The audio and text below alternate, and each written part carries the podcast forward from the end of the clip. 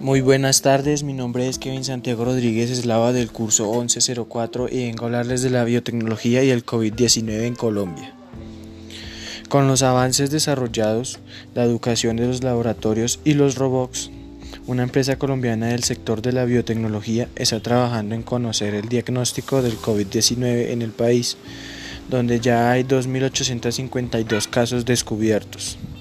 La compañía Gentex Genetics and Technology y con un equipo de 19 personas trabajando en el suministro de insumos de, de biología molecular y de equipos de laboratorio.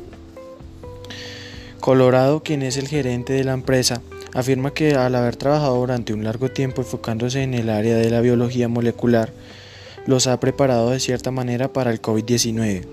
Ellos también ayudaron con la influencia del H5N1 el virus del Zika y el dengue y el chikungunya, lo cual le sirvió como experiencia propia. El químico afirmó que gracias a la biotecnología pudo responder a la identificación de material genético del virus.